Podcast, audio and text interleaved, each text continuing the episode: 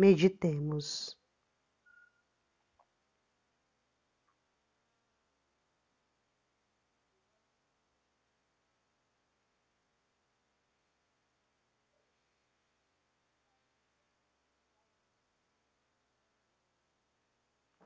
Adoremos Jesus Cristo, Supremo Juiz dos bons e dos maus, dos bons para os recompensar, dos maus para os castigar. Esperemos na sua bondade, dizendo com Santa Teresa: Que consolação para mim ter por juiz o meu melhor amigo. Mas temamos também a sua justiça, dizendo com São Paulo: depois de cada ação virá o juízo, que discernira o bem do mal. Deus fará preceder este grande ato pela conflagração do universo, que será reduzido a cinzas.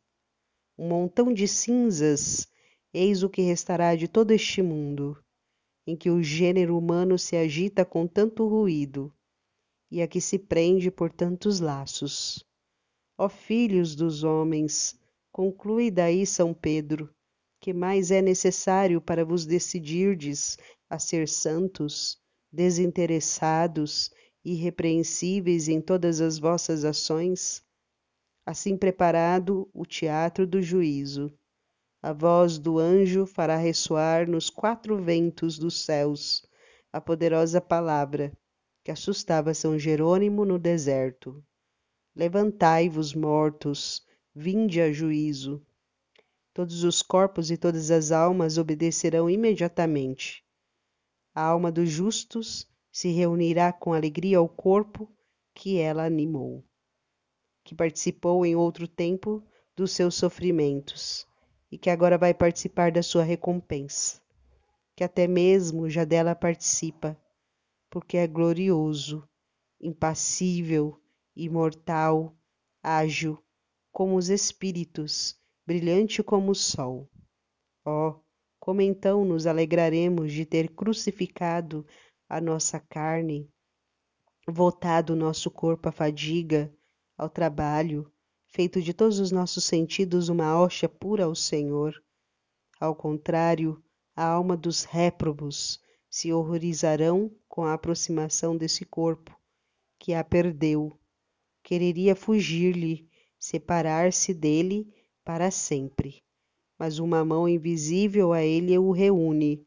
Ó maldito corpo, que me condenaste, quão louco fui em lisonjear-te, poupar-te, animar-te, porque te não entreguei eu aos golpes da penitência.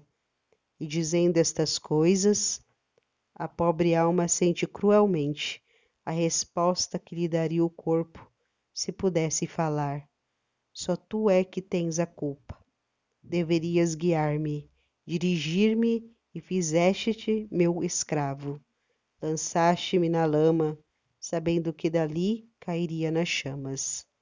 Entremos aqui em nós mesmos. Que será para nós esta ressurreição?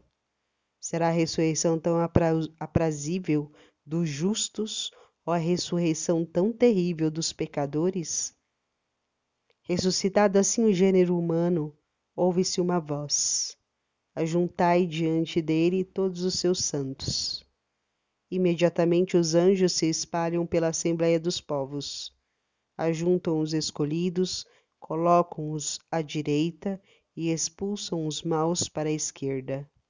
Que alegria para os bons ver-se finalmente separados dos inimigos de Deus, reunidos a tudo o que o céu tem de mais venerável, aos patriarcas e aos profetas, aos apóstolos e aos mártires, aos mesmos anjos e aos príncipes da corte celestial.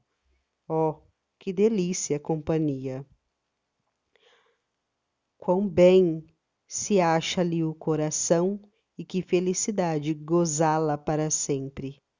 Ao contrário, os réprobos se enraivecerão, vendo-se repelidos para o meio de tudo o que a terra produziu de mais vil, a corrupção de mais infame, a perversidade de mais hediondo, para o meio de todos os demônios. Oh, que horrível companhia!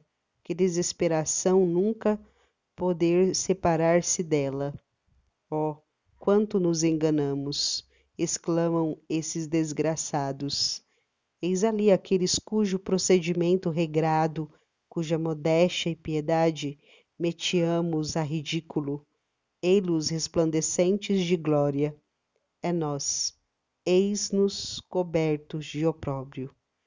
Ei-los colocados entre os filhos de Deus, os príncipes do céu, e nós, que parecíamos espezinhá-los, eis-nos humilhados confundidos e condenados a eternos suplícios. Ó alma minha, evitemos tão grandes desgraças com uma séria reforma de nossa vida. Então, diz o Evangelho, aparecerá no ar o estandarte do Supremo Juiz, a cruz como sinal precursor de sua próxima vinda. Vendo-a, os justos soltarão um grito de alegria. A cruz fez as suas delícias na terra.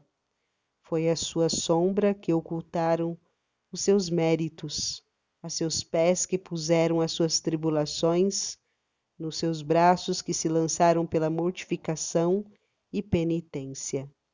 É por esta razão que vendo-a exultarão tanto. Mas quão diferentemente sucederá com os que não amaram a cruz. Tremerão vendo-a, porque fará a sua condenação. Ela não prega senão privações, e eles não quiseram senão gozos. Não ensina senão a humildade, a pobreza, e eles não buscaram senão glória e riquezas. Que será para nós a cruz nesse grande dia? Pertence-nos decidir. Entretanto, Atrás da cruz virá o Supremo Juiz. Aparecerá trazido sobre os querubins, cercado de milhares de anjos, que formam a sua corte. A este espetáculo, os justos se encherão de alegria. Ó, oh, quanta razão tivemos para adorá-lo, amá-lo e temê-lo, porque quão grande, amável e terrível é. Ao contrário, os réprobos se encherão de medo, pedirão aos montes que caiam sobre eles, desejarão morrer e a morte fugirá deles. Que matéria para, para sérias reflexões!